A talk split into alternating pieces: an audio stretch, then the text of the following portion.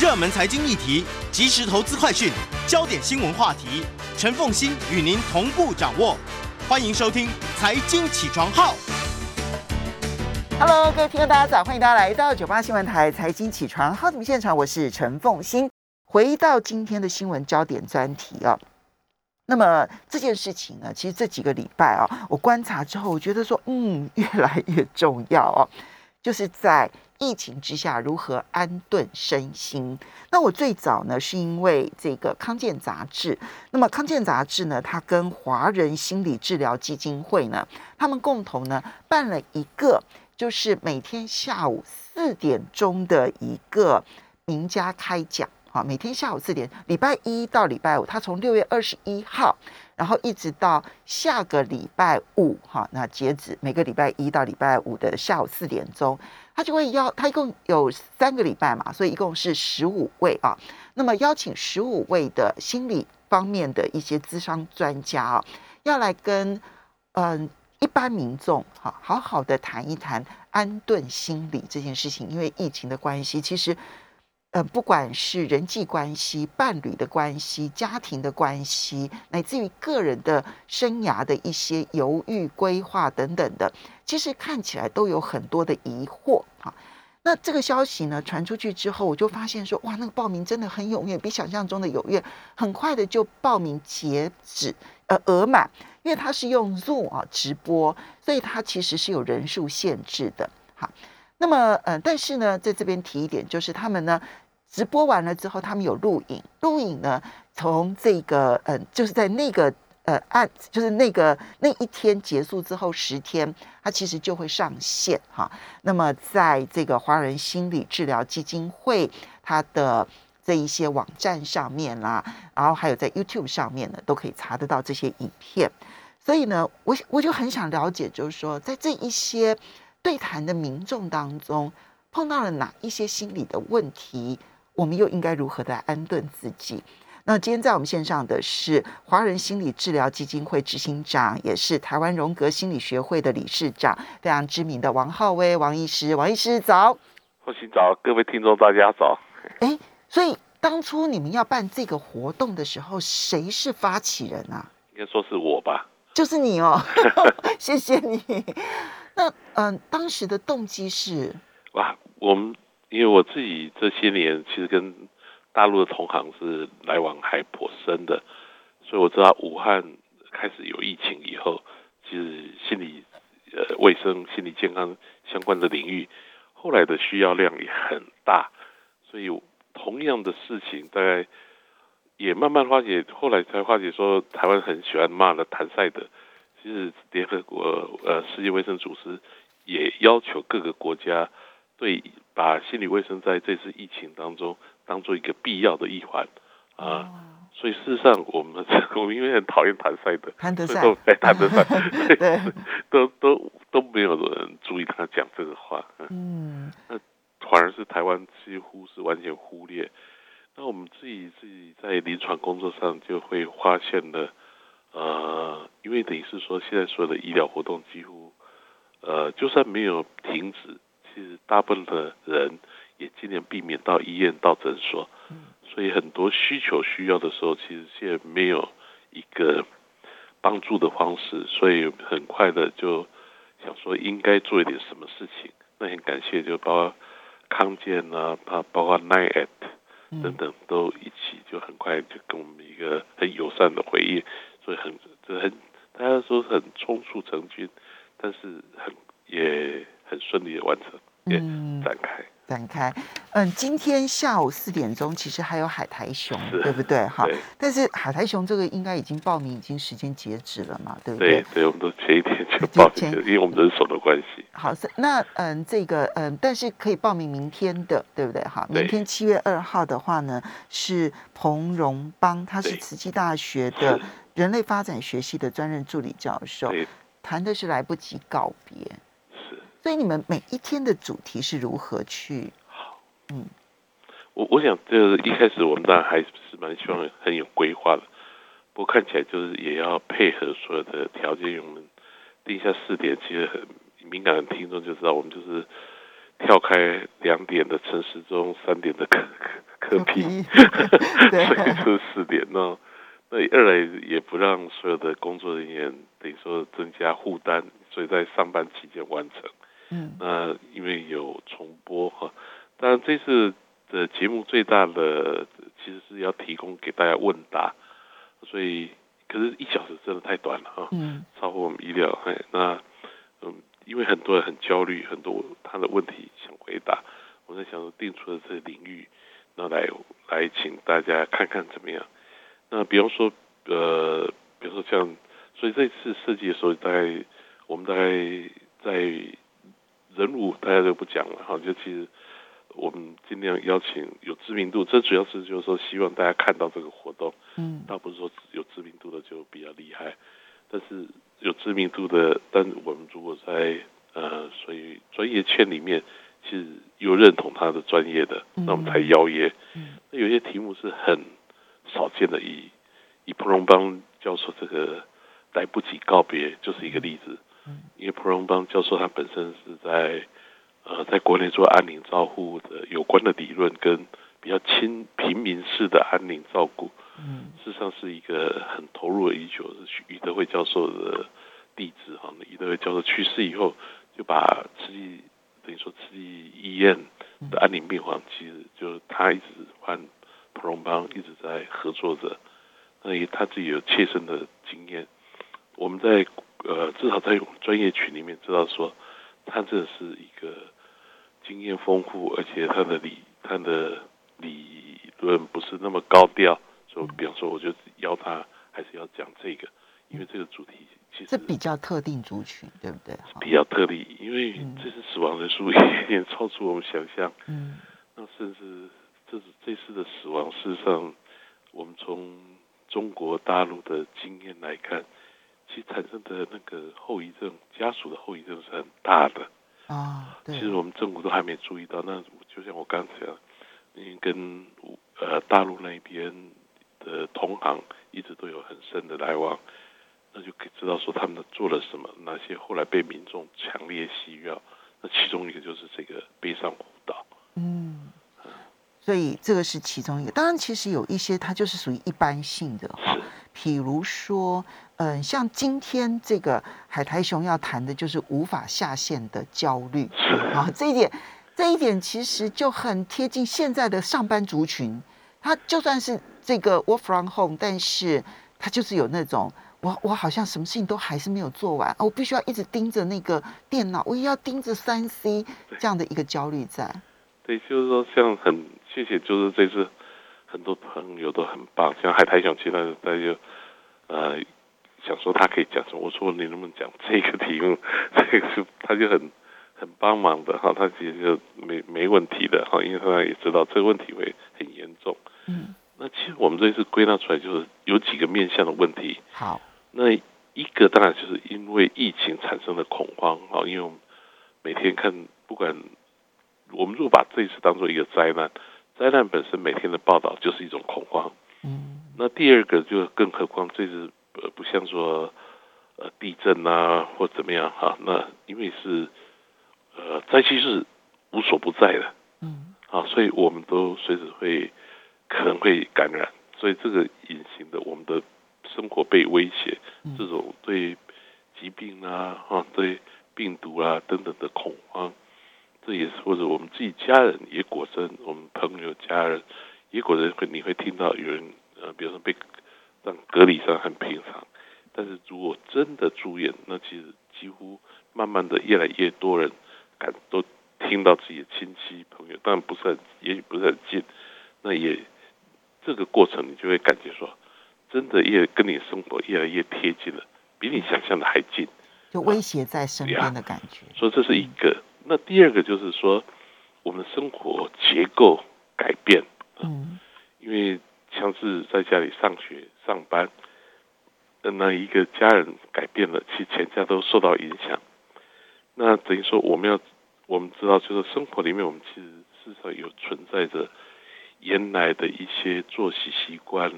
等等，但是我们习惯了就没有感觉，就被打乱了，你就有感觉。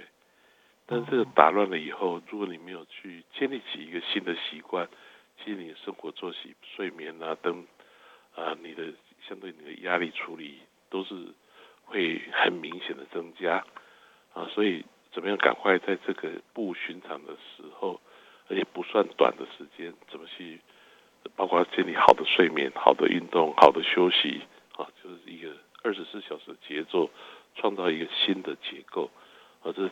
第二个大部分，啊，跟压力有关。那第三个部分其实是跟关系有关，嗯，因为我们等于是在家里，呃，等于相当的强制性的在一起。那这种强制性的在一起，事实上有好处，呃，因为很多人很难得遇到爸爸，现在就可以遇到了。那可是很多相对来说，可能隐藏的一些问题，也可能因此放大。嗯，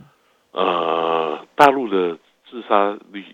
是。我们看不到哈，因为因为大陆一向很忌讳公布这个数字，但是日本去年来说有四百九十九个青少年自杀成功，那比往年的多很多很多。因为你平常青少年来说，他也许跟家里也是有一点紧张，可你毕竟大部分时候你可以去学校，有理由跑去跟找朋友，嗯，等等。但是现在爸爸妈妈也在家，那他也不能出门。如果疫情严重 lock down 的话，那其实产生的冲突是很激烈的。OK，所以你们其实还特别有针对青少年这个。是 OK，嗯，呃，亲子的啊，包括青少年，当然就更是呃，等于说我们所以一开始找呃基。基隆长庚也也是呃，也是一个小说家，叫《空桥上的少年》蔡伯金，他讲的就是青少年这一部分。嗯，啊，这是关系，关系当然不是只有跟子女，当然就夫妻对亲子这个关系，其实都都有很大的影响。这是第三个部分。对，没错，家庭关系主要就这两个轴，夫妻、亲子。嗯啊，那所以你刚刚提到的一个是。恐慌威胁，对，一个是习惯，习惯，一个是关系，对，这三大面向，三大面向。那其他当然比较特殊的议题，就像告别的问题，像这种。那嗯，你其实您自己已经主持过了第二场，就是说在家上班上课的健康快乐，对不对？好，那么嗯，你在谈的时候，你觉得其实现在所谓的安顿身心，最重要的课题是什么？第一步，我们最重要的课题，在是要必须重新。你说我们生活里面有很多我们过去习惯，但是我们没看到的啊，所以我想就是生活这样。如果说你真的是被打断，但并不是每个人都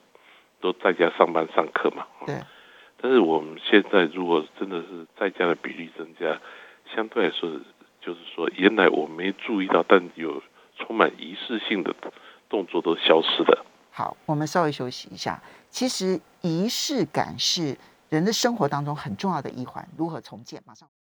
欢迎大家回到九八新闻台财经起床号节目现场，我是陈凤欣。在我们线上的呢是华人心理治疗基金会执行长王浩威王医师来谈疫情之下我们要怎么样好好的安顿身心。他们现在呢每个礼拜一到五呃的下午四点钟呢，其实都会有一个这一个请一位。心理的名家，然后在 Zoom 上面呢，然后直接呢跟很多的民众其借由 Zoom 的方式呢来对谈。那这个这个是报名，其实是一直到下个礼拜五啊。那么，所以下个礼拜四就是最后截止报名了，因为他们每一场其实是要控制人数的，所以呢，嗯，像今天只能够报名七月二号的，或者是下个礼拜一、礼拜二、礼拜三、礼拜四、礼拜五啊，其实到下礼拜五为止。当然，其实我觉得如果没有直接线上报名没有关系，因为这个影片呢，在这个嗯结束之后的十天后就会放到。包括了这个华人心理治疗基金会的网站上，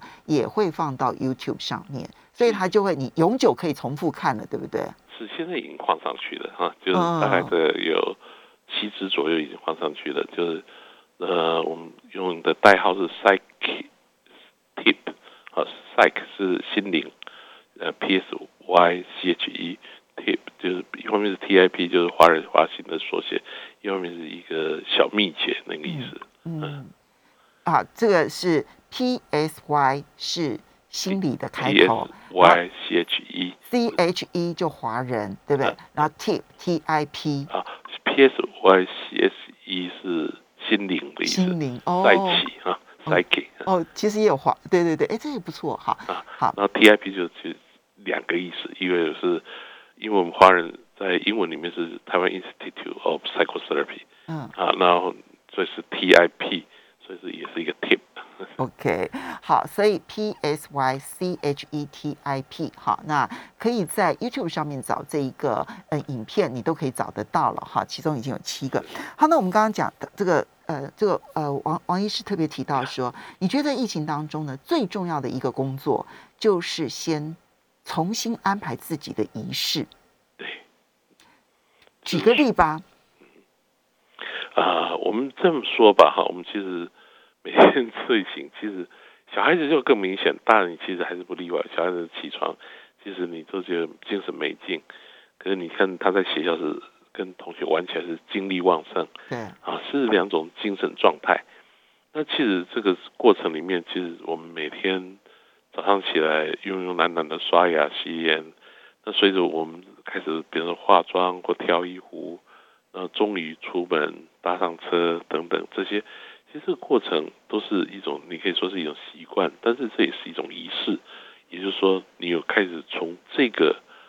氛围的领域进入到下一个氛围领域，嗯，啊，那这中间是有一个仪式的。那这个仪式本身其实是在过去我们生活里面我们习惯有，但没注意，嗯。但等到我们失去了，你会发觉说，比如说你同样是在家上班上课，可是你好像。总结精神还是没有达到进入工作的状况，因为我没有从前面开始，比如说化妆啦，然后呢准备服饰啦，准备出门这件事情，我就没有那一个我从家体睡眠状态进入工作状态中间的那个仪式了。是因为甚至比较就很多人有运动的习惯，他觉得他可以在家里替代，可是在家里执行率很低，也是一样的。因为一样都是有一个准备的过程，那个准备一方面是准备，其实在心在心理层面，其实它就是一个仪式。嗯，啊，你不管是做哪一种，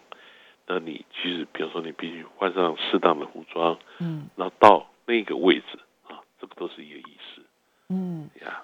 所以您的建议是说，如果是在家上班的话，第一，你还是要为自己准备准备正式上班的衣服。对，就是说。至少你不是穿着睡觉的衣服吧？啊，好。然后第二个是你应该要有一个固作固定的工作地点。没错，就是有一个你知道说，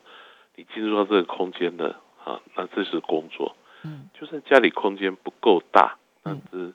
比如说如果家里大家因为小孩子上学，嗯，你就很清楚，就是这个时候他们要上网上课了，嗯，那因为学校是最难，呃，我们。就是我们必须配合学校时间，那所以这个时候全家其实就是按照学校上学、上班、上课的时候，比如说呃，比如说，比如说我有朋友就去买了那个白噪音哈，我们都知道白噪音就是嗡那种东西，那可以就不会注意听到隔壁在讲什么话啊，它是同频，所以把你压下去了哦，然后再不接干扰，所以他们就等于是。所以，我我的那你说的白噪音，它就是把我四周等于是外界的声音，通通把隔绝在外了。哦，所以等于说，等于说他小孩子一旦开始上课，他用白噪音，那其实你会有，那每个人都有他固定的位置。那当然，妈妈都是最可怜，最没有空间，所以还是想办法在，比方在沙发在哪里有一个固定他的角落，他可以做。那这个空间事实上是。呃，其他人都在自己空间，所以互相最好不要干扰。嗯，一旦进入了，那很，我看到一个家庭，他就真的就是按照孩子上课的时候，因为老师如果终于在下课了，但当然因为网络上课，所以现在也没有那么准时。但是小孩子一下课，那他就把白噪音关掉，啊，那大家休刚好也休息。那也健康上来说，也是你比方说三四十分钟的密集工作以后，如果是密集的。那其实休息个十分钟是对健康是比较好的。哦，所以这个是陪同孩子在家上课的好方法。他在上课，你给他一个，告诉他这这个空间属于你，而且是你专心的空间。而我在我专心的空间里，然后爸爸可能在另外一个专心的空间里。对。那等到你的课一结束，我们大家都一起来休息个十分钟。就是这个休息当然可以很 热烈的聊天，那也可以很只是轻松松一口气，来喝个水啦，喝个水啦，对，对啊，然后泡个茶啦，对对。OK，好，所以这是这是仪式感，重新建立仪式感，对于安顿我们状态一个非常重要的一个环节。呀，就是一个仪式感，让我们至少生活里面还是继续往前走的啊。对，所以没有被疫情所打断。嗯，那我们生活里面当然就是，啊，自然这个节奏维持的。嗯，啊，那这是基本的。那当然，在管理当然是要设定一个比较一个中短短中期的目标。嗯，那小孩子是比较容易，因为他跟着学校走。嗯，但是问题来，比方说暑假到了怎么办？嗯，因为过去暑假其实自然而然有很多针对孩子的。活动出现，嗯，那甚至爸爸妈妈过去就是家长们会互相讨论怎么样安排，嗯，那现在如果万一真的提供的资源不够了，那其实事实上你要为孩子的这，比方这块暑假如果是两个月的话，那你要为这两个月要干嘛？对，因为有很多的活动可能都不能办了，是这样。我们现在不确定，但是也有可能你也会不太敢送孩子去参加。万一的话，你你也不太敢，对不对？嗯，嗯，就出没有到真正的出发以前，你都不不知道会发生什么事。对，因为必须要讲，就是说，如果可能，我是比较悲观的，因为因为按照欧美的各个地方的疫苗没有达到一定比例，嗯，稳定度都永远以为好了，开放了，没两天就关了，嗯，啊，这个情形是几乎是变常态了。所以只要是疫苗没有达到一个比率百分之六十啊多少以前，我想大家都尽量心里有数，心里有准备，随时都会关啊。嗯，那这样子的话，小孩子在家这个压力就变更大了呀。是，所以要帮小孩子设定一个目标，就是这个暑假他可以干嘛啊？那就是比但每个年纪不同，嗯，那所以如果说年纪大一点，可以跟他们商量。就是这个暑假确定学校或者可以用的网络资源会有什么活动？以后嗯，跟他们商量说，哎，我们这个暑假来干嘛啊？那也许是小孩子喜欢学的学习的一种他的嗜好，也许是就是爸爸妈妈建议孩子也同意的，比如强加强一个语言啊等等都好，那就是有一个具体的学习目标。然后也可以因此会觉得说，哎，这段时间我过得很充实，嗯，而不是在家里甩会躺平，嗯，这样子而已。嗯，所以你的第一个部分是仪式，第二个部分就是填食，就是我的感觉就是我把那我把时间，嗯，充分的准备好，我应该要填进去的是按照我的意愿想要的什么东西。是因为我们生活里面，我们有平常有太多的事情，我们想做没空做。嗯，啊，我有太多的书买来还没看。对，太多的经典。对，像这类的，就是你可以把书你想读的摆出来，看看这段时间一有空没事就到刚才讲固定位置，一当然不是，也许一个，但你不是随便，但是就两个、三个，你现在心情适合在哪里看书？那就是看或这本书适合怎么样的方坐在哪里看，嗯，那就开始看这书。那看这个这段疫情，你不知道什么时候结束，嗯，那你就一有空就看书，一有空就看书。哎，至少就把家里那一堆你一直想看的书终于看完了，嗯。那我也知道说，很多人就干脆因为网络有现在有太多机会，所以开始学第二种外国语言，对，啊，那这个都是我们平常。可能有需要，成人来说可能有需要，但是就是太忙了，因为我们都是被工作赶着跑。嗯，那现在难得如果有空的话，但是有需要学习的一些学习，那这时候就来想办法，呃，刚好当做是不是我疫情控制了我，而是我本来就是要为我的人生空出一块来专门做这方面的学习。那这样的话，我们的生命被感觉被阻挡了，感觉被停滞的这种感觉，会相对来说就会减少甚至消失。所以这是用新习惯、新目标，然后去为自己建立一个新的一种生活模式之后，其实我们适应了这种新的生活模式，就会感觉充实了。对。那刚刚提的那三个重点里头呢，这是习惯哈。那你另外还提到的是恐慌跟威胁，还有就是关系，就是嗯，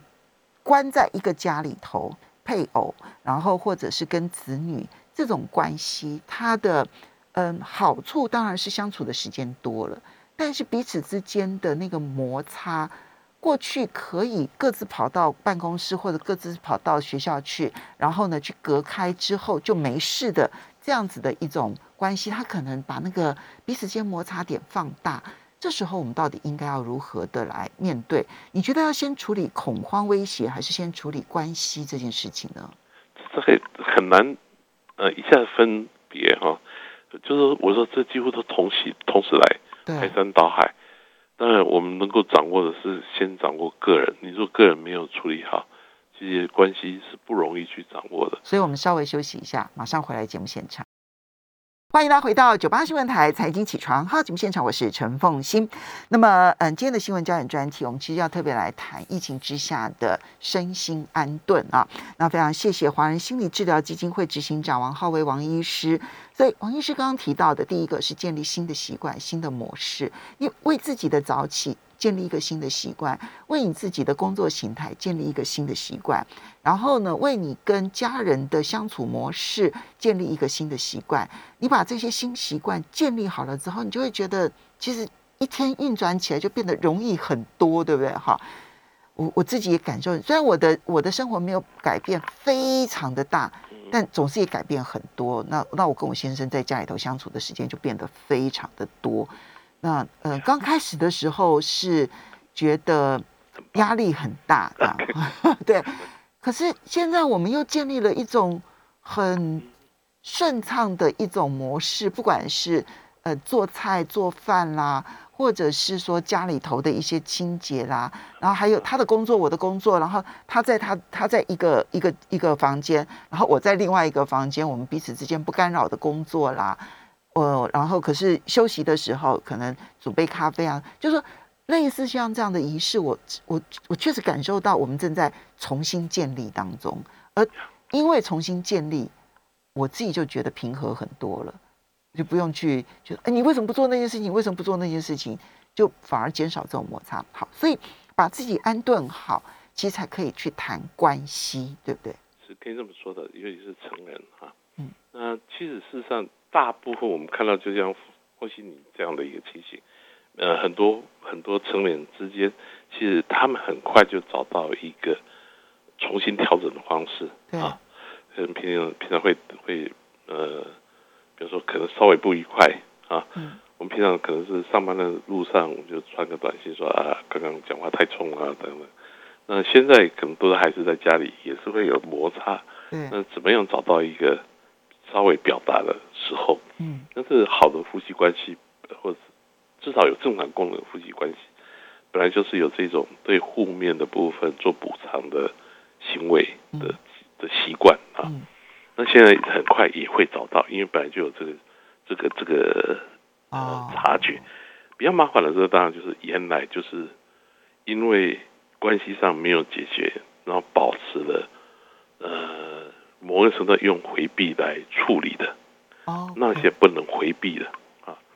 那所以大部分调查在国外，因为我们的疫情算很慢的，嗯，所以但是国外的统计数字都出来了。那大陆虽然没有统计，但是如果大家知道的话，大陆为了离婚率太高哈，开始规定每天像深圳好像是几百对，每天要领号码，引领。排一两个月以后了，而且他们要有冷却期，对，他们规定要有冷却期，对，是甚至有他们这次的心理卫生应用很广，国家投入很多钱，我也必须在这里讲一下。我们虽然很多人很讨厌对岸，但是他们真的，他们对心理卫生、心理健康的重视比我们想象的厉害啊。那这是那那那像这一种过去用回避，然后呃来让关系可以维持下去，现在不能回避了。那那你的建议是什么呢？怎么办呢？是事实上，我们其实一不断的会希望教教一点 tip，那其实是简单的处理。那长远当然，我们其实是这个工作是，我们也还在评估说，到底书场够不够？书场以后应该再提供什么？我们不是，我们蛮希望是说，这个活动是我们等于是心理专业界一起来努力。虽然是华兴刚才启动，那如果大家看。协办单位其实是几乎就是主要的，呃，心理卫生的大概不能说全部了哈，那相当多的心理卫生的主要团体都加入，因为我们不想说挂几十个单位，嗯，但是没有实际的让他们参与的机会，一开始试做看看，因为这个路还蛮长的哈，嗯，那不管是怎么样，如果说真的你今天到一个程度的问题，其实我们是蛮希望能够在线上开始，比方说。针对某一个问题，然后开始有网络的小小呃，有焦点团体，哦，就是真的有这个问题，那大家用团体的方式，那有一个专业人员，然后呃，等于说大家可以免费的使用啊那种情况，有道理，有道理。呀，对啊，同因为同时性因为我因为你现在讲的可能就会变泛泛，对不对？哈，那嗯，可能一些原则性的问题的，我们大概也都知道，可是。可是的话，可是个别碰到的那个情绪过不去这件事情，呀，所以你们可能会搜集一些个案，用焦点团体的方式来是线上处理。对，焦点团体这是一个。那如果说真的再不行，那当然我想按照新口师现在的态度跟速度，还有医师师的态度哈，卫卫福部医师是一直都反对做远距离的治疗，那所以。所以这是一个很头大，因为新口师是一直很愿意的，但是医师师就以法规啊一直挡着，那，所以所以这种情况，医师师是又是卫福部的天下第一大师嘛。哦，刚刚王医师讲的其实就是卫福部内部的组织 组织的问题了。心口司是心理口腔口腔的哈。主管心理跟主管牙科的是在同一个司，好，OK，心口司，然后另外一个是医事师，对不对？好，那心口司从心理治疗的角度来讲，赞成远距治疗、心理治疗，对不对？好，但是医事师就反对，对，所以现在卫福部就没有办法开放，是，好，OK。呃，全世界只有就只有，好像就只有台湾没开放，嗯，啊，全世我必须讲，全世界都真的是一一来。一类民众求助无门啊！我必须讲，我我先讲，就是我们也看到另外很严重的，比方说专门处理国内很多听众可能不知道，台湾呃立新基金会有一个蒲公英中心，嗯，就是童年曾经被性创伤甚至乱乱伦的童年经验，那对他人格一辈子影响很大。他们专门辅导这样的一个成年人，大部分是女性。那其实社工人员很着急。因为真的就是心理治疗师被迫不能跟他们见面做做心理治疗，可是这些这些事实上他的，因为他那种童年创伤影响之深啊，所以事实上他本身在人格上，他本身需要一个长期的，随时有状况需要解决，随时的有一个空洞感，需要有一个人跟他一起去面对去处理。那可是这些都是被强行的被疫情打断，所以就是变成说他们的社工很着急，因为很多来访者甚至就又开始每天割腕，每天想自杀等等这些，我们是看到是。那他不能够，所以然后禁止网络自杀，就他们禁止他们在网在在用视讯用网络的方式来协助他吗？是，可是就是就是你知道就是关心，其实。很多像心理工作者去心理咨商师，事实上帮助这些的，大部分都是很热情的。嗯，那但是相对也也尽量守规矩啊。这又是所以就变成这种情况之下，那更何况这很荒谬吗？所以，所以，所以事实上，我们真的是很着急。所以，事实上，新口师也知道，但是就是医师是那还是没通过哈。那种是像这种是一个例子，就是说本有一些是呃，反正这有迫切性，所以我们迫切性的服服务我们一定要恢复。那这个是就是刚刚在拉回来，刚刚在讲的那个婚姻，嗯，如果有迫切的，我们希望很快的就可以提供网网络上的直接的，除了焦点团体外，还是不行的话。那还是回到一对一的服务。那一对一的医疗本身现在是开放了，嗯，不过还是以慢性诶，一个老病人为主，新病人基本上很多医师都还是很犹豫，因为我们的法律还是不啊太不清楚了。哦，那诊所的医师那边的立场是，他搞不清楚到底呃卫福部也是医医师师到底同不同意。健保局到时候会不会用这个理由不给付？那些白做了，甚至还对对对对还会被扣的，万一被处罚要扣差罚一百倍，那不是更惨？嗯，所以所以这这都是一个问题，反而跟跟嗯，如果有朋友，比方说我朋友是住巴黎，其实他们很早就是在网络上看病，嗯，然后你就一面就收到处方签。那就在家里附近的药房拿药。嗯，那其可是我们到现在都还没改变，因为那个可能牵涉到的就是包括了镇定剂啦，包括了安眠药这些的这个。对，可是因为你如果说真的看诊开处方签，有处方签才去药房买药，比如处这种管制药上面会写说，比如这张你只拿三个礼拜、两个礼拜。就是药房也是要把它存起来，你就是变成说，呃，卫生卫福部会去查这个药房的